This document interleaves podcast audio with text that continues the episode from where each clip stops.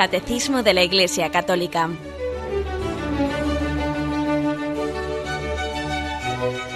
Un programa dirigido por Monseñor José Ignacio Munilla, Obispo de San Sebastián.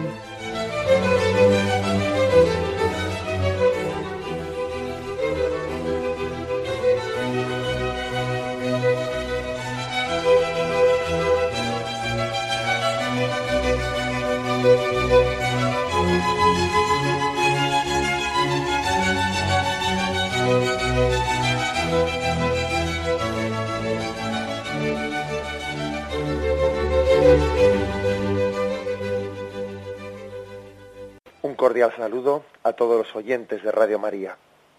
Un día más, con la gracia del Señor, proseguimos el comentario del Catecismo de nuestra Madre la Iglesia.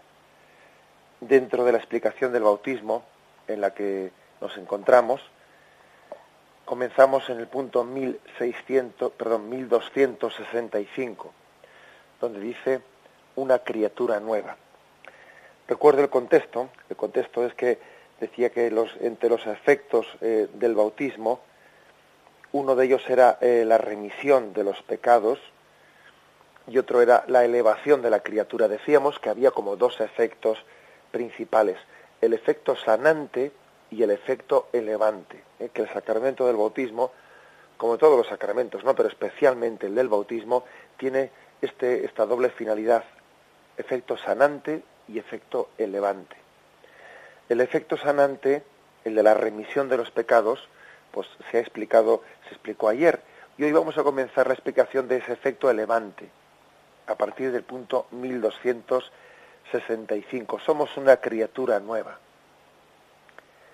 Leo el primero de los puntos y luego pasaremos a, ver los textos bíblicos en los que se apoya, porque nos ofrece una gama amplia y, y, profunda ¿no? para empaparnos de la palabra de Dios, de tantas, tantos textos bíblicos del Nuevo Testamento en los que se nos habla del cristiano como una criatura nueva. Dice así, el bautismo no solamente purifica de los pecados, hace también del neófito una nueva creación, un hijo adoptivo de Dios, que ha sido hecho partícipe de la naturaleza divina, miembro de Cristo, coheredero con Él y templo del Espíritu Santo. Bien, como veis, todas estas descripciones, estas descripciones de nueva criatura, hijo adoptivo, partícipe de la naturaleza divina, miembro de Cristo, coheredero con Cristo, templo del Espíritu Santo, todas estas descripciones pues hacen referencia a un a una nueva condición, a una a un estado de vida eh, sobrenatural que supera nuestras posibilidades naturales. El hombre no solo ha sido pues limpiado, es que ha sido elevado a una condición que antes no tenía. Vamos a ir describiendo uno por uno este, eh, estos textos. La primera descripción que se hace es la nueva creación. Somos una nueva criatura. Lo antiguo ha pasado, lo nuevo ha comenzado, como decimos en la Pascua, en la Pascua Santa.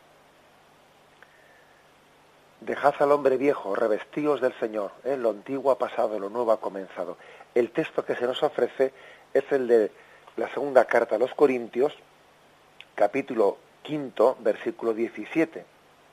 Dice, así es que en adelante ya, ya no conocemos a nadie según la carne, y si conocimos a Cristo según la carne, ya no le conocemos así.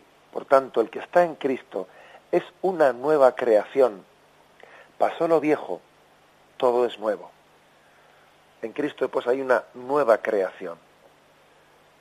Ya no conocemos a Cristo según la carne. ¿Qué quiere decir eso? Pues que ya no le conocemos en la en su etapa en su etapa de, en, la, vida mortal. Le conocemos a un Cristo resucitado, a un Cristo que ha vencido la muerte definitivamente, a un Cristo que tiene una vida resucitada, que, resucitó no para una vida mortal, sino para una vida eterna. Y entonces, en consecuencia con la nueva etapa de Cristo, también nosotros estamos en esa, eh, en esa, participamos de esa nueva etapa de Cristo. Ya Cristo no, no vive en este momento según, según la carne, según su condición eh, mortal, como vivió eh, pues durante aquellos 33 años, sino que una vez resucitado vive una vida nueva. Bien, también nosotros participamos de ese nuevo estado de Cristo. Por eso liga, perdón, liga una cosa y la otra. Liga el nuevo, ya si conocimos a Cristo según la carne, ya no le conocemos así. Y entonces dice, también nosotros que estamos con Cristo somos una criatura nueva. O sea, estamos participando ya del estado de Cristo glorioso.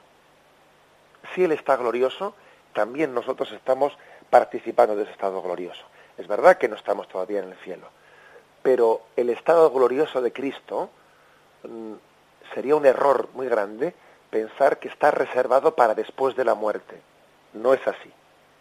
El estado glorioso de Cristo comenzamos a participarlo desde este mismo momento, ¿eh? desde el mismo momento en que por el bautismo somos insertados, somos injertados eh, en ese, en ese nuevo Cristo, en esa nueva criatura.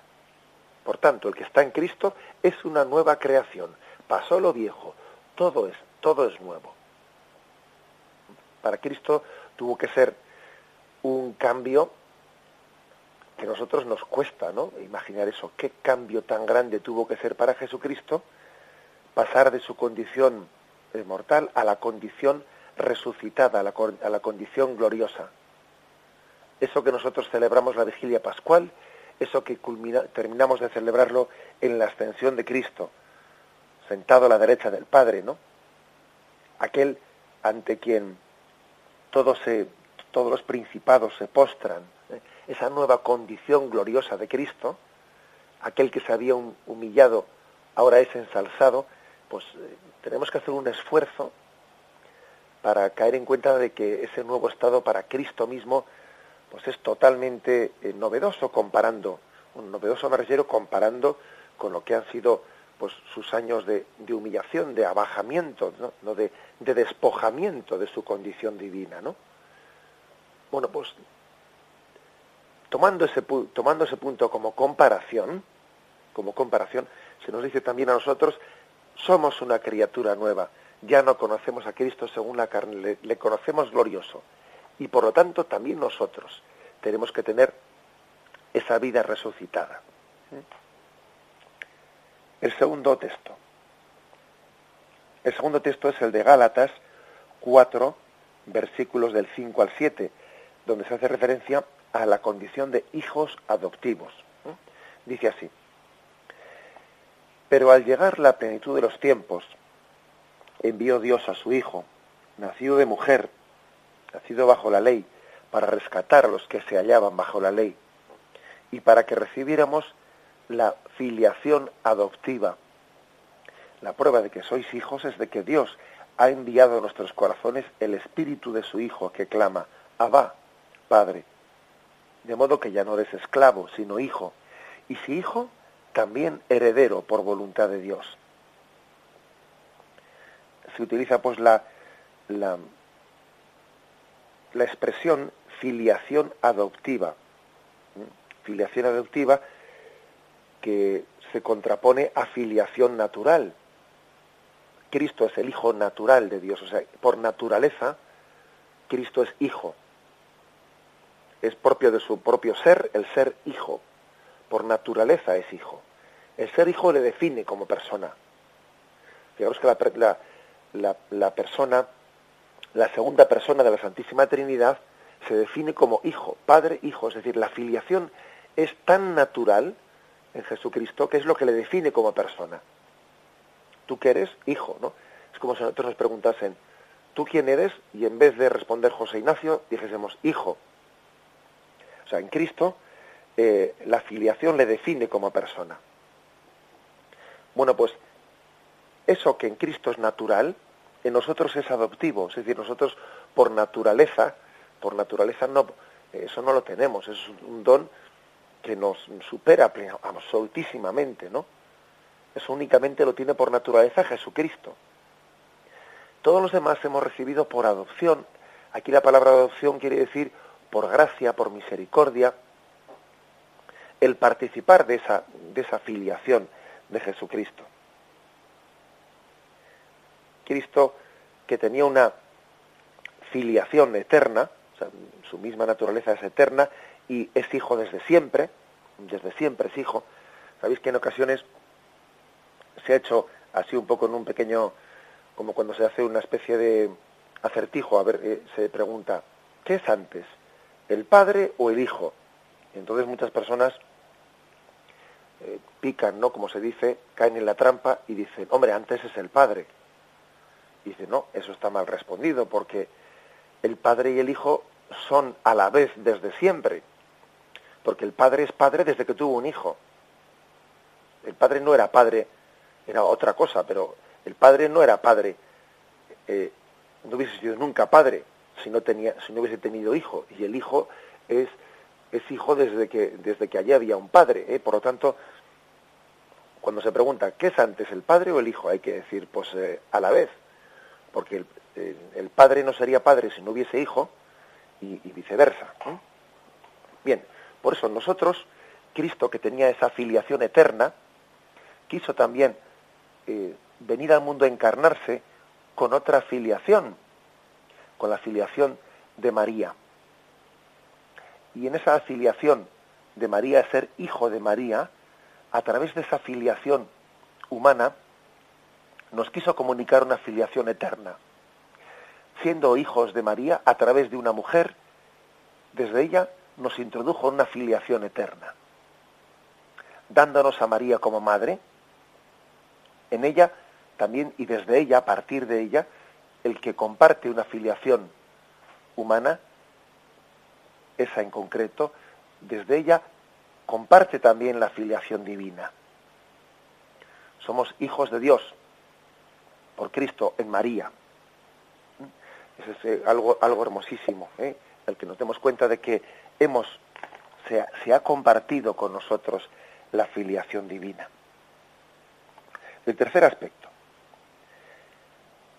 partícipes de la naturaleza divina, y aquí se nos da como texto segunda Pedro capítulo primero versículo 4. A vosotros gracia y paz abundantes por el conocimiento de nuestro Señor. Por su divino poder nos ha concedido cuanto se refiere a la vida y a la piedad, mediante el conocimiento perfecto del que nos ha llamado por su propia gloria y virtud, por medio de las cuales nos han sido concedidas las preciosas y sublimes promesas, para que por ellas os hicierais partícipes de la naturaleza divina, huyendo de la corrupción que hay en el mundo por la concupiscencia de todas las promesas divinas, pues las más sublimes, las más preciosas, pues ¿qué, qué otra promesa más grande puede haber que la de ser partícipes de la naturaleza divina? Fijaros, dice partícipes, ¿no? O sea, es decir, nosotros no, no, nunca caeremos en un panteísmo. Sabéis que el panteísmo es esa, esa filosofía que dice que todo es Dios y le llama a la criatura como si la criatura fuese el creador. No, nosotros no somos panteístas nosotros distinguimos entre creador y criatura. Pero distinguiendo entre creador y criatura, sin embargo, sabemos que esta criatura es partícipe, o sea, el, ser humano, el Hijo de Dios, el que ha sido bautizado, es partícipe de la naturaleza divina. hemos sido hechos partícipes. Somos dioses en un sentido, lógicamente no hay algún algún texto de la Sagrada Escritura en el que se habla, sois dioses, referido no en el sentido panteísta de no distinguir entre creador y criatura, no, pero en el sentido de que somos hechos partícipes de esa condición, de esa condición divina, porque nuestra vida deja de ser carnal, deja de tener una finalidad mm, que nace y muere en esta vida. Fijaros que el ser humano, no es eterno en cuanto a su origen, porque en, cuanto a nuestro origen, pues nacimos, fuimos, eh, comenzamos en el tiempo, o sea, Dios, eh, el momento en el que fuimos concebidos comenzó nuestra vida. Pero el ser humano sí que es eterno, o sea, no tendrá fin. Eterno en cuanto que, aunque tuvo principio, no tendrá fin. Está llamado a compartir la eternidad de Dios para siempre. Por eso también aquí se, se nos habla de ser otro argumento más, ¿no? Para ser partícipes de la condición divina, partícipes.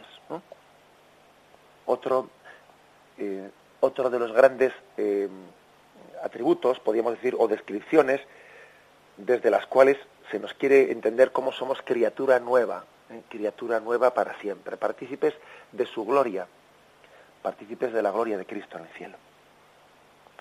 Otro, siguiente la siguiente descripción ¿no? de la nueva criatura es miembros de Cristo. Aquí se nos ofrece Primera Corintios 6, capítulo 15. ¿No sabéis que vuestros cuerpos son miembros de Cristo? Y que había de tomar los miembros de Cristo, perdón, ¿no sabéis que vuestros cuerpos son miembros de Cristo? Y había de tomar yo los miembros de Cristo para hacerlos miembros de prostituta? De ningún modo. Es decir, que el, gran argumento de Pablo para, para, defender la pureza es que nuestro cuerpo es miembro de Cristo. Por lo tanto, tiene que ser vivido y respetado en pureza. Nuestro cuerpo es una prolongación del cuerpo de Cristo. Le llamamos cuerpo místico de Cristo. Es que el que es bautizado tiene una prolongación, siente como una prolongación de la humanidad de Jesucristo.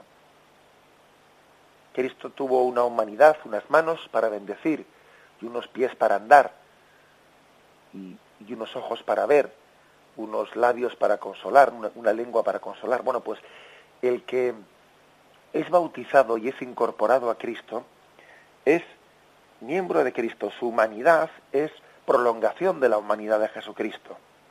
También nuestras manos están llamadas a ser prolongación de Cristo que, que bendecía, acariciaba y nuestros pies están llamados a ser prolongación del Cristo que iba en busca de la oveja perdida. Y nuestros labios están llamados a besar y a consolar al débil, etcétera, etcétera. Es decir, somos miembros de Cristo. Y tenemos que dejar que Él actúe a través de nosotros. Tenemos que dejarnos mover como la pluma, ¿no? En manos de, de el escritor que la mueve con agilidad y hace a través de ella pues una obra de arte. El siguiente, eh, el siguiente atributo con el que se describe la criatura nueva, coherederos con él. Romanos 8, 17. El mismo espíritu se une a nuestro espíritu. O sea, el espíritu con mayúsculas se une a nuestro espíritu con minúsculas para dar testimonio de que somos hijos de Dios. Y si somos hijos, también herederos, herederos de Dios y coherederos de Cristo, ya que sufrimos con Él, para ser también con Él glorificados. Estamos tan unidos a Cristo por el bautismo, somos hasta, tal punto un solo cuerpo con Él, prolongación ¿eh? de, nuestro, de, su cuerpo, por el cuerpo místico, que dice que somos herederos, y más bien coherederos, porque la palabra coheredero es todavía más impresionante, porque es decir, la herencia de Cristo es también la nuestra. Cristo participa su herencia con la nuestra. ¿Cuál es su herencia? El estar sentado a la derecha del Padre. Eso también lo, lo, hace participar con nosotros, ¿no?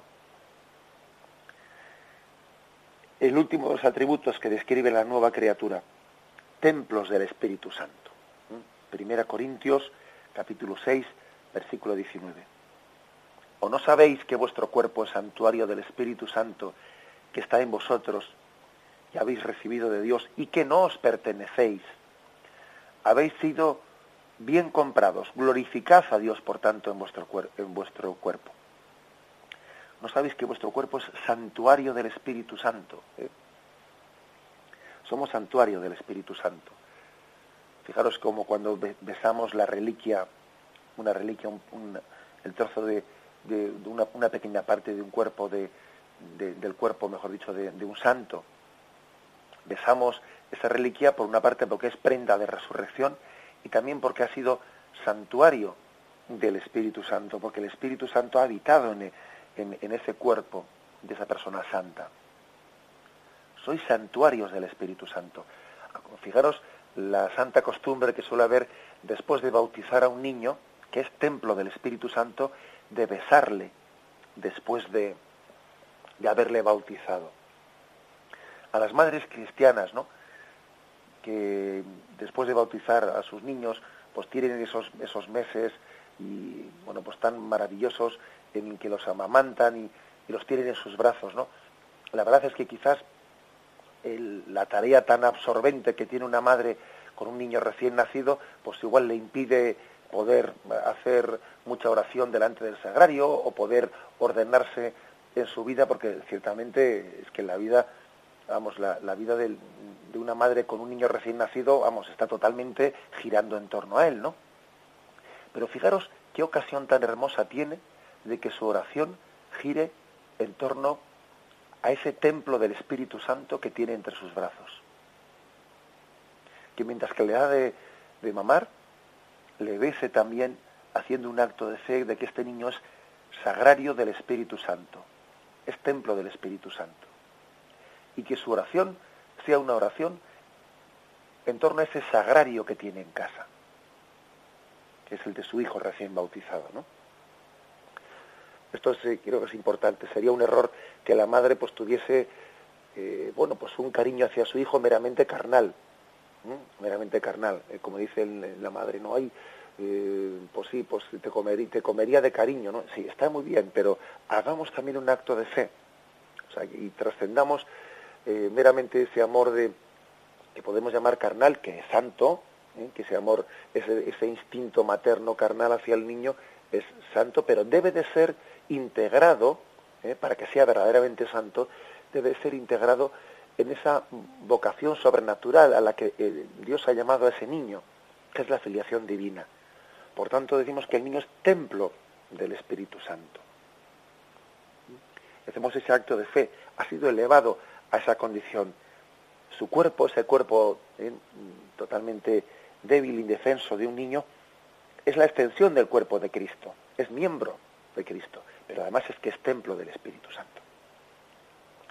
Bien, como veis este punto 1265, pues es una joya en el que se nos describen, se nos ofrecen los principales textos del Nuevo Testamento en los que se describen qué es un bautizado, a qué dignidad ha sido elevado, criatura nueva, hijo adoptivo, partícipe de la naturaleza divina, miembro de Cristo, coheredero con el templo del Espíritu Santo.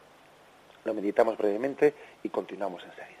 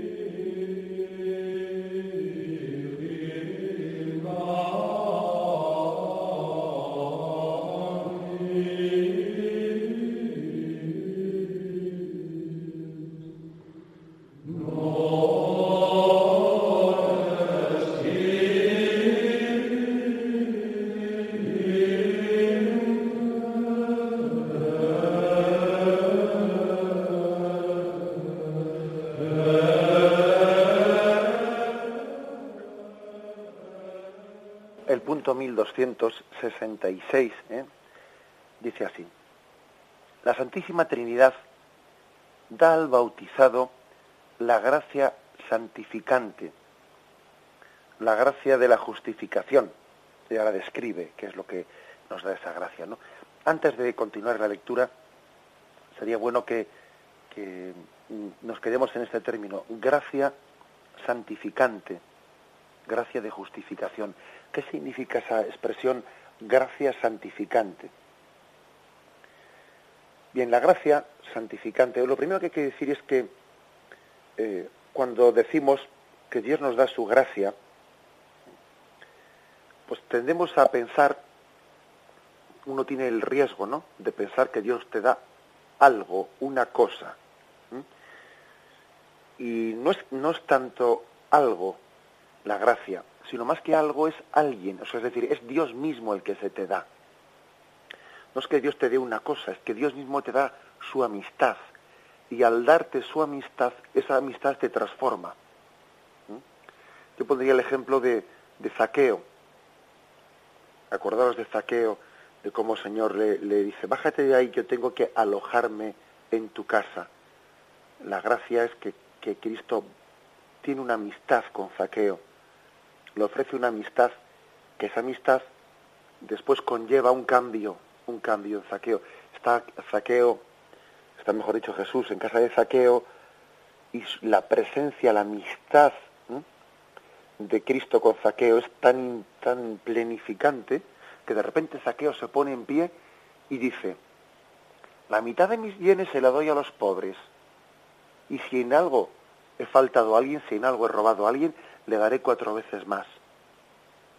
Alguien podría levantarse y decirle, Zaqueo, ¿por qué has dicho eso? Si, Cristo no te, ha, no te ha reprendido que fueses un ladrón, si nadie te ha dicho nada, ¿por qué?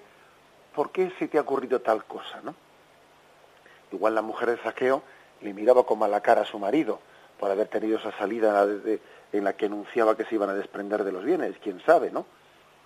Pero eh, la explicación es muy, muy sencilla. O sea, la amistad, la intimidad ¿eh? en la que se había abierto Zaqueo a Jesucristo, eso transformaba su vida, le o sea, era consecuencia lógica. Eh, no es, por lo tanto, no es que la gracia sea algo que Dios nos da, es su amistad ofrecida. Lo que pasa es que esa amistad ofrecida transforma nuestra vida. Por lo tanto, ¿qué es la gracia santificante? Pues es un don, es la amistad de Dios ofrecida que se nos ofrece por, por medio de Jesucristo para nuestra salvación, que supone, ¿no? Supone hacernos, que Él supone en primer lugar un don sobrenatural, que Él mora en nuestra alma y al mismo tiempo esa alma está transformada, es decir, no puede Dios morar en nuestra alma mientras que no estemos en pecado mortal, lo cual supone una purificación. El ser purificados es al mismo tiempo que ser elevados. Toda alma exenta de pecado mortal está en gracia santificante. Todo bautizado que es purificado es elevado todo bautizado que ha sido elevado, pues ha sido purificado previamente, ¿no? Solo Dios da la gracia santificante por los méritos de Jesucristo. estar en gracia santificante es totalmente necesario para la salvación. Nadie que no esté, que no muera en gracia santificante mm, puede ir al cielo. Es decir, se trata del estado del alma que está adherida a Jesucristo, adherida a Él. Por lo tanto, definamos de esta forma ¿eh? lo que es gracia, la gracia de Dios, la gracia santificante. Es estar adheridos a Jesucristo. Y él, eso supone una purificación ¿eh? del pecado, una sanación del pecado mortal, al mismo tiempo que una elevación a una intimidad con Él. Y creo que es bueno el caso de, eh, el caso ese de Zaqueo, ¿no? Como, como que gráficamente veamos eso allí, allí bien expresado en el Evangelio. Cristo le ofrece una amistad que supone, mm, conlleva íntimamente unido el arrepentimiento de sus pecados y por eso él se levanta allí y dice la mitad de mis bienes se la doy a los pobres, sin algo he robado daré cuatro veces más. La amistad de Cristo, esa elevación, conlleva al mismo tiempo una sanación, una purificación una contrición. todo está integrado en el mismo paquete, como, como, como decimos, ¿no? La sanación y la elevación. Bien, pues dice aquí, la Santísima Trinidad da al bautizado la gracia santificante, la gracia de la justificación. Gracia santificante o gracia de la justificación es lo mismo, ¿eh? porque la palabra justificación, acordaros de que, de que mm, en, el, pues en la Sagrada Escritura es sinónimo de santificación. Hacernos justos ante Dios es lo mismo que hacernos santos ante Dios. Porque ¿quién es el justo? Pues Jesucristo, el santo. Aquí por la palabra justo se entiende el santo. Justificación, por tanto, es lo mismo que santificación. Y, y, sería un error separar los dos conceptos como si fuesen dos cosas distintas. No, no. Acordaros de lo que decíamos ayer, de que el concepto luterano de justificación sí que se distingue de santificación.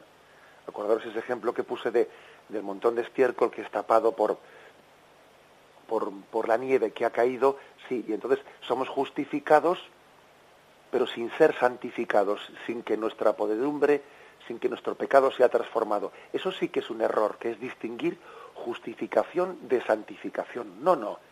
Nosotros creemos que la justificación, el hacernos justos, es lo mismo que hacernos santos. ¿Mm?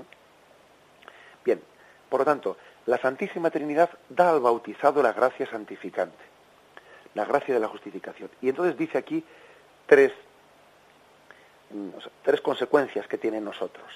Primero, le hace capaz de creer en Dios, de esperar en Él y de amarlo mediante las virtudes teologales.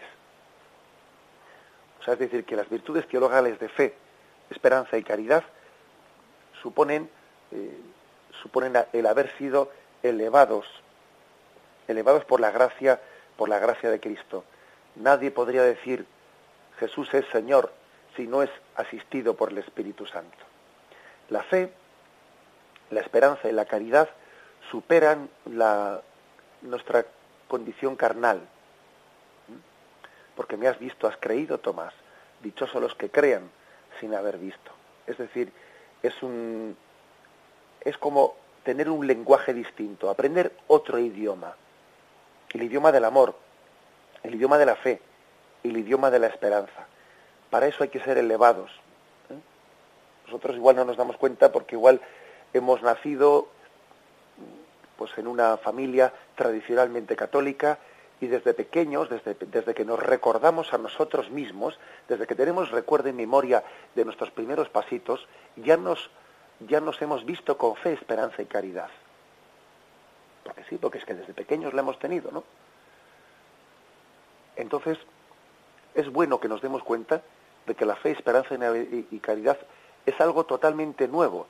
Y no porque se nos haya dado desde pequeñitos, es algo que viene con la naturaleza humana. No, no. Es algo que supera totalmente la naturaleza humana. Es un don sobrenatural. A veces es bueno eh, compararse con lo que ocurre con un neoconverso, con un adulto converso. Es bueno también que leamos biografías de personas que se han convertido eh, pues en la etapa ya adulta de su vida, o incluso que asistamos a algún congreso de esos que suele haber de adultos convertidos, que suelen ser muy hermosos, porque es que en ellos, en esos, en esos testimonios, vemos la novedad tan grande que supone eh, el bautismo, la novedad tan grande que supone el ser de Cristo comparando con la etapa anterior en la que uno no conocía el bautismo y no conocía a Jesucristo en su intimidad. Todos tenemos el peligro de que siempre nos hemos visto a nosotros mismos con fe, esperanza y caridad. Entonces casi nos parece que eso es algo natural. No, no es natural, es sobrenatural. Es sobrenatural. El poder ver con ojos de fe, y, uno se da cuenta que con ojos de fe ve muchísimo más que una persona que está al lado tuyo, que puede ser mucho más inteligente que tú, pero como no tiene ojos de fe, no, no, no ve más allá de las cosas. Y nosotros por tener fe vemos más allá de las cosas. Es como una luz penetrante, que en la cual la materialidad de las cosas no es un obstáculo para ver más allá. Y cuando tenemos esperanza, pues somos capaces de de ver la vida más allá de las circunstancias que nos rodean. Y las circunstancias que nos están rodeando no limitan ¿eh? nuestra, la concepción de la vida, porque sabemos pues que el Inmaculado Corazón de María triunfará, lo sabemos por la esperanza que tenemos de los cielos nuevos y de la tierra nueva. Y también cuando eh, vemos una persona que humanamente hablando, pues, nos puede haber hecho pues una gran faena, sin embargo por la virtud de la caridad somos capaces de trascender esa situación, ¿no? Y de amarla, pues como alguien que no tenga las virtudes, virtudes teologales, pues no podrá amarla, porque la amamos en Cristo. Y la amamos como Cristo la ama. O sea que eso, aunque lo, hemos llevado desde pequeñitos, eso no es natural, ¿eh? es sobrenatural. Tener esa visión que, que supera la visión eh, natural, esa esperanza que supera toda esperanza humana y ese amor que supera pues lo que nosotros podemos entender por amabilidad o no amabilidad de las personas. Segunda, eh, segunda finalidad ¿no? de, de esa gracia santificante. Nos concede vivir y obrar bajo la moción del Espíritu Santo mediante los dones del Espíritu Santo. Nos concede, nos concede vivir y obrar. Bueno, porque es que hay que darse cuenta de que lo propio del bautizado es que no es su voluntad, ¿no? Es verdad que, que, nosotros seguimos siendo responsables, lógicamente, y es nuestra voluntad la que rige, pero eh, sin embargo es verdad que nuestra voluntad gobierna nuestra persona al mismo tiempo que es movida por el Espíritu Santo. Y una obra buena que hagamos, una obra buena, es al 100% nuestra, al mismo tiempo que es también al 100% inspirada y movida por el Espíritu Santo. No es que esto sea por tantos por cientos, ¿eh? es 40% nuestro, no, no. A nivel, lógicamente, natural, una obra buena que hagamos, pues está al 100% movida por nosotros. Pero en otro nivel sobrenatural, esa obra está inspirada, asistida, prolongada al 100% por el Espíritu Santo. Son dos niveles que, que son capaces de integrarse sin quitarle uno al otro autonomía y su propia, y su propia forma de ser. Somos movidos por el Espíritu Santo. Entonces, un acto, una obra de caridad, es nuestra al mismo tiempo que es del Espíritu Santo. Las dos cosas son, son verdad. Eh, por eso es un don de Dios del cual no nos debemos de, de, enorgullecer, en el mal sentido de la palabra, ¿no? De envanecer, al mismo tiempo que es una obra nuestra y también es meritoria. Las dos cosas son ciertas. esto supone, visto así las cosas, lo importante que es que mm, describamos la vida espiritual como un no poner obstáculos a la acción de gracia en nosotros, ser dóciles a la acción de la gracia la pluma, evidentemente lo importante es que sea dócil en manos de, en la mano eh, de quien la mueve.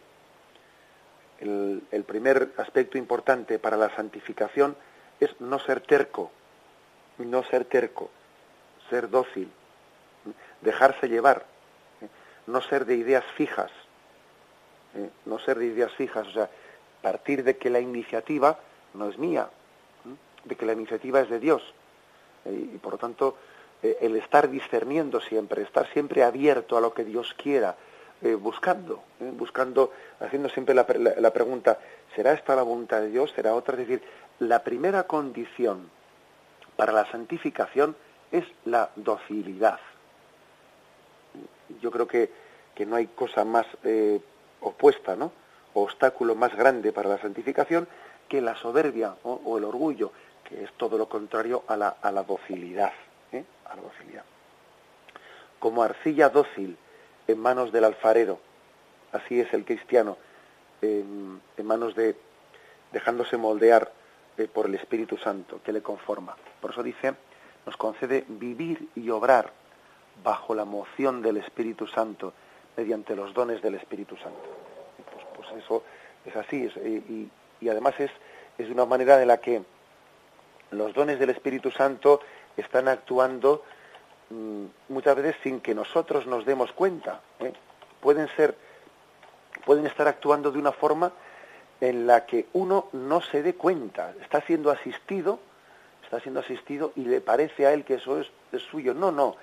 Eh, démonos cuenta de que aunque algo brote de nosotros, está inspirado y asistido por el Espíritu Santo. Ese bien, ¿no? Que uno que uno obra con casi con, con naturalidad es don del Espíritu Santo. El don, el don de inteligencia, el don de ciencia, el don de sabiduría, el don de consejo, el don de piedad, el don de fortaleza, el don de temor. ¿eh? Bien, pues son dones que están fundidos en nosotros hasta el punto de que, de que podemos no darnos cuenta de que estamos siendo asistidos por el Espíritu Santo. Levanto los ojos al monte, ¿de dónde me vendrá el auxilio? El auxilio me viene del Señor. Conviene que levantemos muchas veces los ojos a lo alto y que seamos, que nos demos cuenta de que estamos siendo asistidos ¿eh? por la gracia sin darnos cuenta. Y el tercer aspecto, lo primero es pues le, le, hace capaz esa gracia santificante de creer en Dios, de esperar en Él, de amarlo. Segundo, nos, nos permite vivir y actuar bajo la moción del Espíritu Santo. Tercero, nos permite crecer en el bien mediante las virtudes morales. Lo cual es otro pequeño recordatorio, porque es que las, como las virtudes teologales, la fe, esperanza y la caridad, son unas virtudes que se infunden en el, pues en el cristiano al modo divino, al modo divino, y parece que, eh, pues que, por supuesto que también las virtudes teologales suponen un concurso de, de, la voluntad humana, ¿no? Pero como son más de, digamos, de hechas según un modo divino, pues bueno, nos parece que entonces las, las morales, las otras, las virtudes morales, morales que son pues todo ese, ese resto de virtudes que nos puede parecer que como ya suponen ya un modo humano, un tener que participar, pues, eh, por ejemplo, la virtud de la constancia para vencer la pereza, etcétera, como suponen una especie de modo humano en el de concurrir y ayudar y, y sí y, y, abrirnos a la gracia y poner una fuerza de voluntad, etcétera, para que esas virtudes no sean también eh, asistidas por el Espíritu Santo, nos puede parecer, nos puede parecer, pues que bueno, que ya no son tanto un don de Dios, sino que son ya más una iniciativa humana. Pues estaríamos equivocados si pensaríamos eso, ¿eh? si pensásemos eso. Estaríamos equivocados si pensásemos que ya en el tema de las virtudes morales, entonces ya, ya no hay tanta iniciativa divina, ¿eh? sino que aquí ya es nuestra fuerza de voluntad las que tiene que realizarla. Pues no. No porque la diferencia entre las virtudes teologales y las virtudes morales es que en las virtudes, eh, en las virtudes teologales Dios nos da su gracia al modo divino. Y en las virtudes morales, Dios nos da su gracia al modo humano. Es decir, eh, cuando uno tiene que poner una fuerza de voluntad para vencer su pereza, Dios da su gracia al modo humano, luchando, eh, luchando pues para que esa, esa pereza podamos, podamos yéndola poco a poco sometiendo, ¿no? Al modo humano Dios va fortaleciendo esa, esta, esta voluntad nuestra que tanto que tan penosa no se le hace esa lucha contra, eh, pues contra la, pereza. Pero es gracia de Dios, aunque sea dada al modo humano, pero es gracia de Dios. ¿eh? Es dada pues en un contexto de lucha, de, de un pasito para adelante, un pasito para atrás, y, como cuando uno va remando, ¿no? Va remando y le cuesta y le cuesta, pero aunque sea dada al modo humano, es gracia de Dios también. O por lo tanto, la, la conclusión es que todo el organismo de la vida sobrenatural del cristiano tiene su raíz en el santo bautismo. Así termina este punto. O sea, en el santo bautismo hemos sido elevados a ser una criatura nueva y entonces ese vivir de las virtudes fe, esperanza y caridad, ese ser asistidos por el Espíritu Santo, eh, ese ir creciendo en la vida de gracia, ser una nueva criatura, etcétera, todo eso, eso pues tiene su raíz en el santo bautismo en el santo bautismo que nos hace criatura nueva y entonces vivimos no únicamente a un nivel natural, sino que vivimos también a un nivel sobrenatural. Esta es la explicación de estos dos puntos en 1265 y 1266, ¿eh? que tienen pues este, este título, Una criatura nueva. Este es el bautizado en cuanto elevado, en cuanto elevado hecho partícipe de la, de la naturaleza divina tiene una vida divina. Esta es una criatura nueva, una criatura en Cristo. Bien, dejamos aquí la explicación de estos dos puntos del catecismo. Concluimos este programa que el Señor nos ha concedido celebrar y me despido con la bendición de Dios Todopoderoso. Padre, Hijo y Espíritu Santo, descienda sobre vosotros. Alabado sea Jesucristo.